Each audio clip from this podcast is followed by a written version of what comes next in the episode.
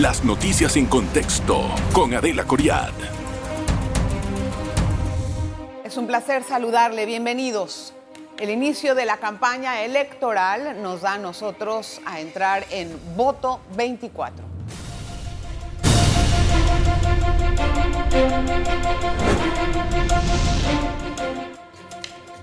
Uno de los candidatos que hizo varias eh, pues, concentraciones políticas fue Martín Torrijos, el candidato del PP, del Partido Popular. Y la idea era, según lo que entendemos, que en cada parte de, la, de las provincias donde se impulsó la campaña pudieran tener un contacto con el candidato o con personas que están también en la campaña política. Hay que conocer las propuestas, cuáles son estas ¿Y qué es lo que vamos a ver de aquí en adelante en estos próximos meses?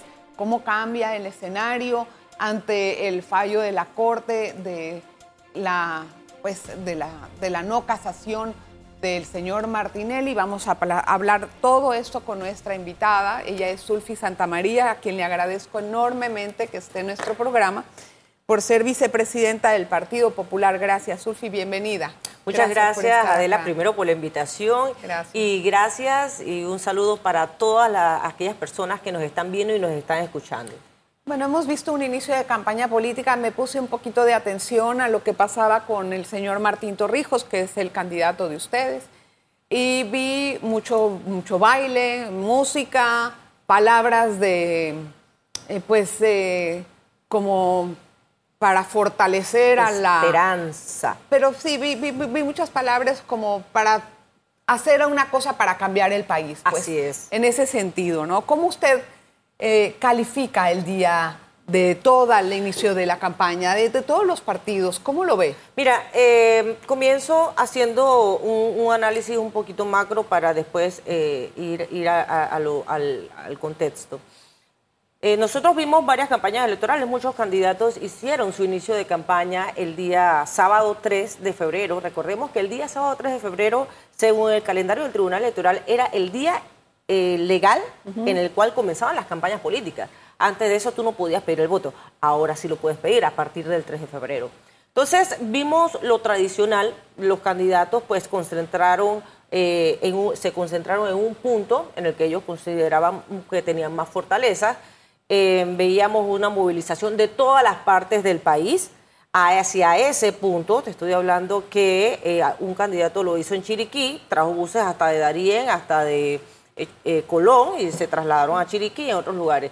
Sin embargo, otros lo hicieron en, Panamá, otros lo hicieron y así fueron trayendo los buses llenos de personas porque eso así movilizaron a sus personas. Eso es algo que es regular y es normal en todas las campañas políticas.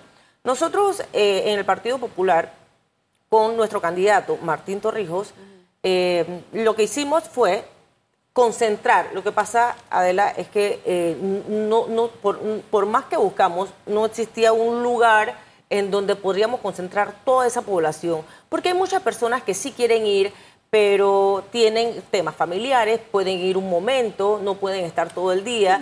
Y entonces lo que hicimos es acercar ese lanzamiento de campaña. Tuvimos seis lanzamientos de campañas el día domingo y tuvimos dos previos el día sábado. el día sábado tuvimos el lanzamiento de campaña de la juventud y, de y, el, eh, de las mujeres y por supuesto tres. Y fue el, el de Mayer, el de Mirashi, que es nuestra oferta electoral para alcalde de la, de, la eh, Distrito de Panamá, de la capital. Entonces, el día de domingo tuvimos, eh, tenemos a, um, Rosario Turner en las provincias de Herrera y Los Santos, tuvimos a Vivian de Torrijos en la provincia de Coclé, tuvimos a Martín Torrijos en la, en la provincia de Chiriquí, en donde las personas eh, abarrotaron, abarrotaron el, centro de convenciones de la, de la Feria de David. Y, cuando te digo abarrotado, fue literalmente abarrotado, que ya los bomberos dijeron, mm, eh, está demasiado lleno, entonces se pusieron pantallas en la parte de afuera para que todos escucharan el discurso de nuestro candidato presidencial. Después de eso, en Santiago tuvimos eh, eh, igual un abarrotamiento en el centro, en, el centro de Santiago y de igual manera finalizamos ayer a las cinco y media de la tarde en los Bohíos Alegres de Panamá, que igual hubo mucho abarrotamiento de personas. Y eh, paralelamente también hubo un evento en Colón, en el, eh, previo al de, al de los Bollos Alegres. Entonces, lo, que lo, que, lo que tratamos de hacer o lo que hicimos fue acercar a nuestro candidato, a nuestra oferta electoral, a todos los panameños y panameñas que, que quisieran escuchar cuál era el discurso. Y voy a eso. ¿Cuál era el discurso de Martín Torrijos? Bueno, hay muchas cosas. Cada provincia tiene una realidad diferente y eso es una realidad. Por ejemplo, Chiriquí necesita hacer mucho énfasis en el tema de logística, en el tema de cómo vamos a ayudar a esas personas que se dedican al cultivo de la tierra.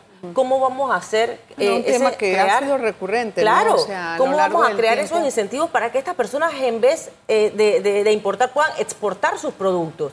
En Veraguas tenemos otra realidad tenemos que ver cómo vamos a explotar el turismo también. Igual que en Chiriquí hay muy buen turismo, en Veraguas también tenemos que explotar el, turismo. Veraguas es la única provincia en la República de Panamá en donde está rodeada por dos mares. De ahí su nombre, Ver Aguas. que muy pocas personas conocen realmente el, inicio, el origen de esa palabra, del nombre de la, provincia. Eh, también tiene otra realidad en donde también se tiene que hacer mucho énfasis en lo que exporta provincias centrales tienen otra, tienen otras realidades, Colón tiene otra realidad, Panamá tiene otra realidad. Entonces, eso es lo que tratamos de hacer, de unificar todo eso, porque todos somos la República de Panamá. Y la persona que se siente en, la silla presidencial a partir del primero de julio del 2024, porque recordemos que si bien las elecciones son el 5 de mayo, es el primero de julio en donde se comienza a, gobernar el, nuevo gobierno que en el nombre de Jesús esperemos, confiamos y aspiramos, y para eso estamos trabajando duro para que sea Martín Torrijos. Ahora, eh, sí hay, que, hay muchos problemas en el país que tenemos que solucionar. Pero, pero quiero hablar de eso después. Sí. Porque tengo que hacer una primera pausa y al regresar podemos entrar en todas esas propuestas y el cómo vamos a mejorar algunos que otros temas, lo que nos dé tiempo, ¿verdad? Claro. Tomando en cuenta de que pues, pueden haber futuros programas. No en todos los programas puedo abarcar todos los temas, pero vamos a tratar de hacerlo. Vamos a una pausa.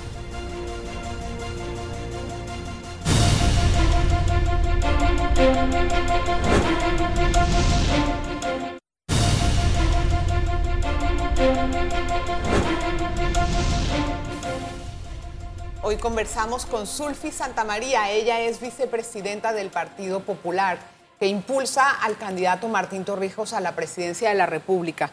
Bueno, ya hemos hablado acerca del escenario político, hemos hablado acerca del lanzamiento de campaña. Em, a mí me gustaría entender, por lo menos saber, ¿cuáles serán las propuestas que va a traer Martín Torrijos a mí como ciudadana? ¿Qué voy a poder ver y qué voy a poder entender del cambio que él propone?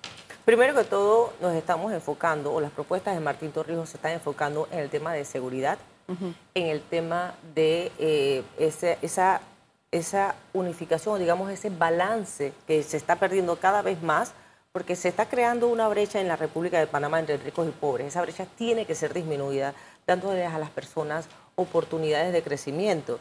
Tenemos que fortalecer a, las pequeñas y medianas empresas. Mira, Delita, el 80% de los trabajadores de la República de Panamá son contratados por pequeñas y medianas empresas. Claro, ese es el motor, por eso la pandemia si tú, no, si tú no fortaleces a las pequeñas y medianas empresas e incentivas lo que eh, eh, ese, ese ímpetu de innovar o ese ímpetu que tienen las personas de trabajo, o de, poner sus propios de negocio, de emprendimiento, entonces vamos a estar amarrados siempre a los grandes transnacionales, que no es lo que no se quiere. Otra de las propuestas... Pero ahí, ahí quiero detenerme un segundo. Claro. ¿Cómo vamos a fortalecer esas micro y medianas Mira, empresas? eso se tiene que crear no solamente con normas, sino hacer las normas cumplir. Hay muchas normas en donde tú dices, sí, que tenemos al Banco, al Banco Nacional y a la Caja de Ahorro para que le den algunos préstamos pero si las personas no saben ni siquiera qué es una factura, porque cuando tú innovas solamente tú tienes las ganas, no necesariamente tienes el conocimiento.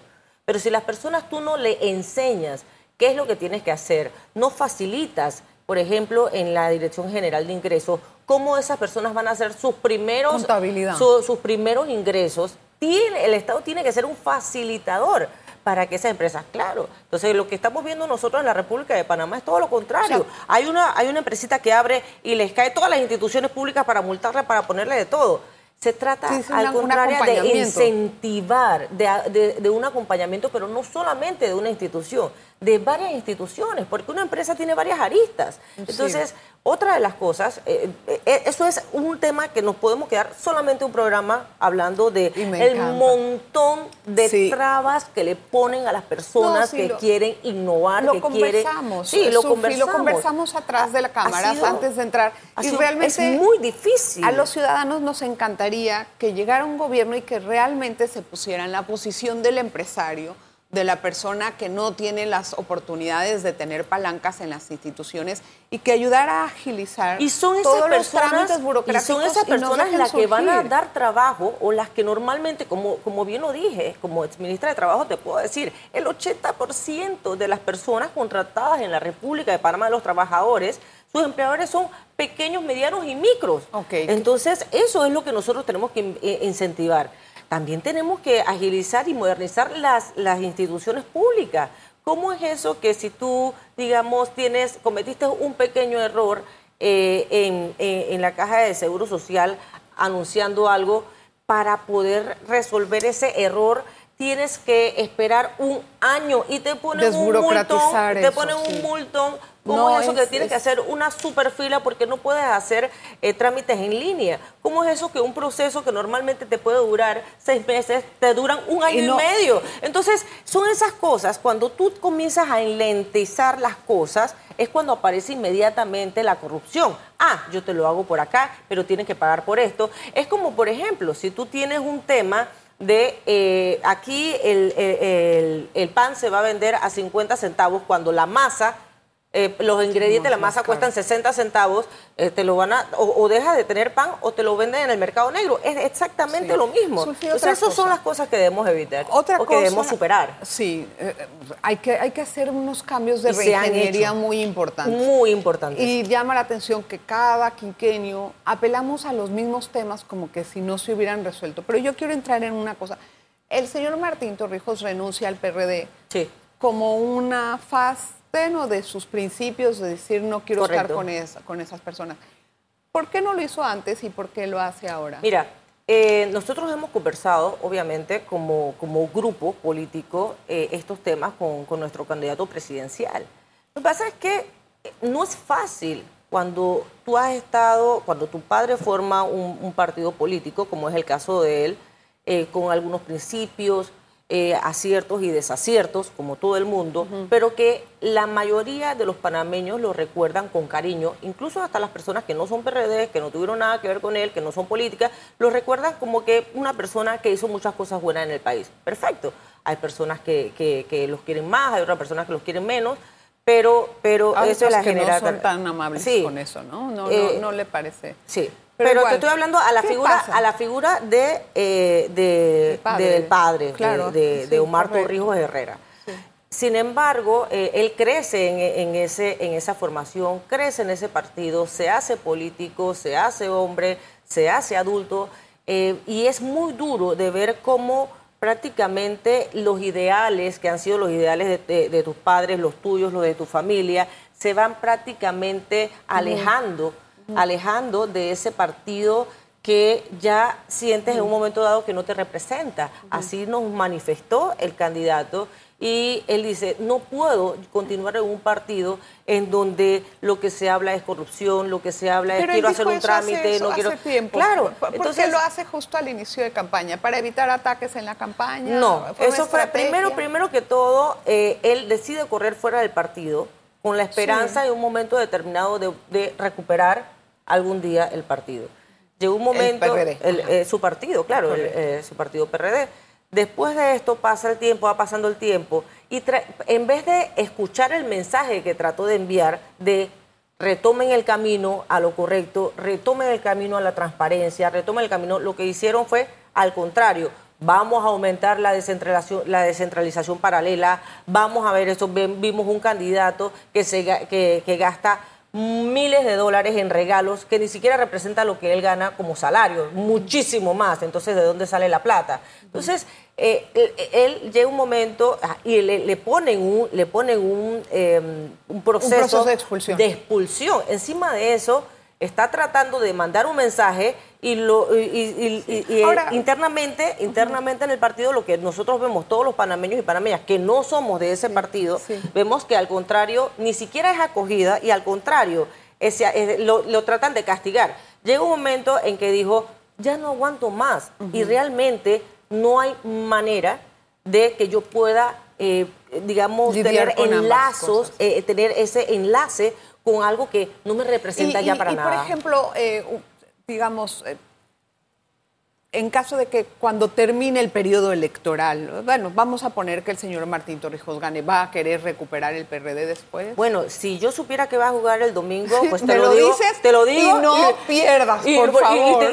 Y, lo compro yo. O sea, no sabemos, no sabemos lo que va a pasar, no sabemos lo que va a pasar pero mañana. La intención que pero él lo que él ha manifestado a nosotros eh, es precisamente es concentrarse en la campaña política y concentrarse en Panamá ya el tema del de, eh, el, partido. no es un tema en campaña, es un tema más que todo, nos estamos enfocando en el tema del país. El país tiene demasiados problemas como para estarse no, está preocupando, bien, era, una pregunta... para enfocarse en, qué va a pasar con el partido mañana. Era una cuando el hoy es mucho más importante. Estoy totalmente de acuerdo en ese sentido, pero es una curiosidad, ¿no? Para entender. Voy a hacer una pausa, Zulfi. Vamos a regresar enseguida con más con nuestra invitada. No se vaya.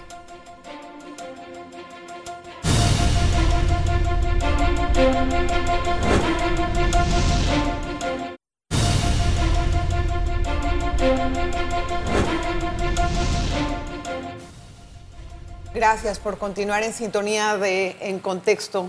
En el bloque final, eh, solo una pregunta suelta en materia de política. ¿Cómo sería Molino como contrincante, José Raúl Molino, en vez de Martinelli? ¿Cómo sería Molino como contrincante en la carrera? Lo que te puedo decir es lo que he escuchado eh, lo, que hablo mucho con, cuando tomo un taxi, hablo mucho con los taxistas, hablo mucho con las personas, me encanta hablar con todas las personas porque tú eh, eh, escuchas diferentes opiniones y no te encierras en esa burbuja que dice que todo está perfecto. Al contrario, es importante y es, y es digamos, hay mucha inteligencia en la calle, la inteligencia, la inteligencia del pueblo, porque el pueblo no es tonto. Entonces, cuando yo, le, yo pregunto y la gente me dice, pero es que primero, mucha gente no lo conoce, porque contrario a lo que se piensa en la clase política, eh, piensan que es conocido por todo el mundo. Cada político piensa yo soy conocida por todo el mundo, eh, pero no, mucha gente no me conoce. Sin embargo, a Molino hay muchas personas que no lo conocen. Hay muchas personas que dicen, yo no sé con qué se va a venir este señor. Los que lo conocen dicen, bueno, yo lo que, yo lo que veo a ese señor es arrogante, un poco déspota, no me parece. Hay otro que dice, ese no fue el que estuvo eh, preso con Martinelli. Entonces, hay, hay mucho como que, eh, muchos signos de interrogación. y no, no, no le he escuchado, claro, yo no, yo no he escuchado a una persona de, de, abajo, estoy hablando taxi, el que vende, el que vende jugo, el que vende una empanadita. Eh, nunca he escuchado de que, ay, ese es mi candidato, ese me gusta. No, lo más que yo he escuchado es, eh, a mí me gustaba eh, Ricardo Martinelli, y bueno, yo voy a darle el voto de confianza, pero eso ha sido como el 0.001%. Bueno, es difícil medir una cosa así, ¿no? Te estoy hablando de, lo, de, su percepción. de mi percepción. Sulfi, el en, temas de propuestas electorales, por ejemplo, la, eh, la Constitución, las reformas a la Constitución o, la, eh, o una constitución paralela, ¿no? una constituyente paralela. Constituyente paralela. Mira, te voy a explicar. ¿Cuál, es, es, la percepción que, o cuál va a ser la forma? Antes de hablar de, la percepción, te voy a decir rapidito qué involucra una constituyente paralela. Y te estoy diciendo como abogada que soy. La constituyente paralela involucra lo siguiente. Primero, son los constituyentes, los diputados constituyentes se escogen por elección popular.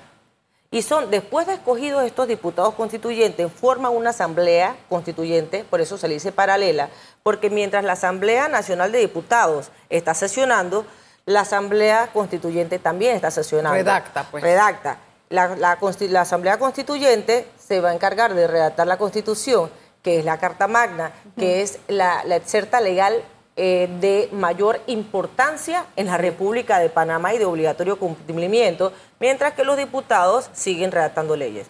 Primero, no existe ninguna eh, excepción o digamos ninguna prohibición para que un diputado de la Asamblea Nacional de Diputados pueda eh, ser un, diputado constituyente. Quiere decir que ellos pueden, pero tienen que ser electos. pero tienen que ser electos, va a ser una elección. ¿Qué te parece? Te pongo este escenario que es realista.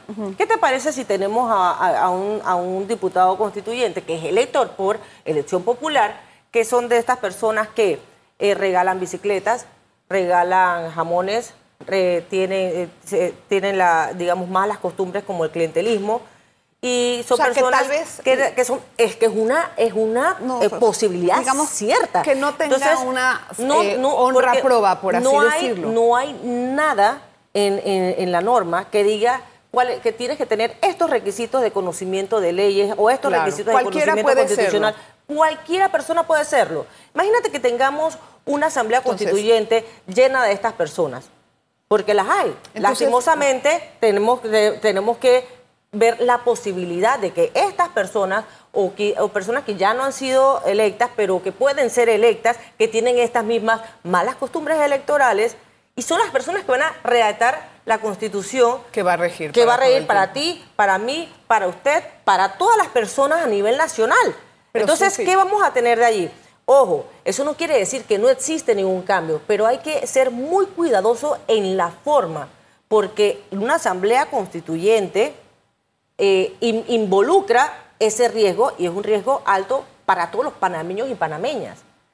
Y yo como panameña, sientes como yo, un como, yo como panameña te quiero, quiero decir, a mí me gustaría que la próxima constitución, o sea, cambios constitucionales que cambien, porque también puede ser mediante reforma que reforme todo. Una reforma no necesariamente tiene que ser parcial. La norma tampoco dice cuántos artículos tú tienes. Muchos sí, pero, pero espérate, lo que pasa, lo que pasa es que ha habido reformas parciales, pero tú puedes hacer una reforma general mediante la parte, mediante la forma de la, mediante el, la vía de la reforma. No, claro, la pueden hacer, desde el artículo 1 hasta el artículo 200. Pero tendrías que pasarla en dos asambleas. La tendrías que pasarla en dos asambleas o tendrías que hacer una reforma y después pasar a un referéndum. O el referéndum. Entonces tienes esas dos formas Aquí a mí, como panameña, me gustaría que las personas que redacten la constitución, la nueva constitución, sean personas que sepan, sean personas que, de verdad conozcan, que sean personas que de verdad estén interesadas por el país, que sean personas que, eh, tengamos un interés en, progresar todos los panameños y panameñas. la importancia de eso es que consulten a la ciudadanía para que no se hagan un cuarto encerrado que nadie sabe lo que está pasando. Exactamente. He allí, a mí me gusta el tema del, del referéndum porque es que el referéndum, el panameño sabe que, lo, va a hacer, eso, esta es mi percepción muy da Legitimidad para la, Da legitimidad. Ahora bien, si tú, si tú me hablas, incluso da más legitimidad que una, que una, eso es mi percepción, que una votación de elección popular con las mismas reglas del clientelismo, que estamos viviendo no, bueno, pero eso, no debería de, pasar. Bueno, entonces, pero, pero, ha, venido, pero ha venido pasando. ¿Y quién lo puede evitar? Estamos hablando, sí, puedes hacer denuncia, puedes hacer esto, puedes hacer lo otro, puedes hacer lo otro. Las entidades de control no están Pero si las personas votan, sí, pero si las personas votan, lo, que dice la norma es que tú no puedes ser candidatizado si eres condenado o si has sido... Ta, ta, ta, pero ninguna de estas personas que se dedican al clientelismo, ninguno de un proceso ha avanzado como tal. Entonces, estamos hablando de personas que no tienen ninguna, ningún, eh, digamos, eh, eh, no tienen todavía no tiene un freno. Un, freno o no tiene un impedimento, un impedimento para correr. Son libres de correr. Entonces, yo, quiero saber, yo, me muero, yo me muero de miedo de saber qué puede salir de, de, un grupo de personas que solamente se dedican al clientelismo y que se dedican a gastar. ¿Tú, viste, tú, tú has visto, se gastan 5 eh, millones de dólares en la campaña, o un millón de no vamos a ponerlo tan exagerado, un millón de dólares en su campaña política, pero su salario equivale a 500 mil dólares los cinco años si no se les contara ni siquiera un centavo de seguro social. La idea es que las entidades de control ejerzan su control y nos digan bien cuál es el origen y de la procedencia de los bienes. Gracias, Ulfi, por venir. A la no tengo tiempo para más, pero hemos hablado de un tema importante que es la reforma y es muy delicado, porque involucra a todos los panameños y panameñas. Por lo menos tuvimos un tiempo para hablar de eso. Gracias, Ulfi. Gracias por estar aquí. Gracias a usted por su audiencia. Nos vemos la próxima.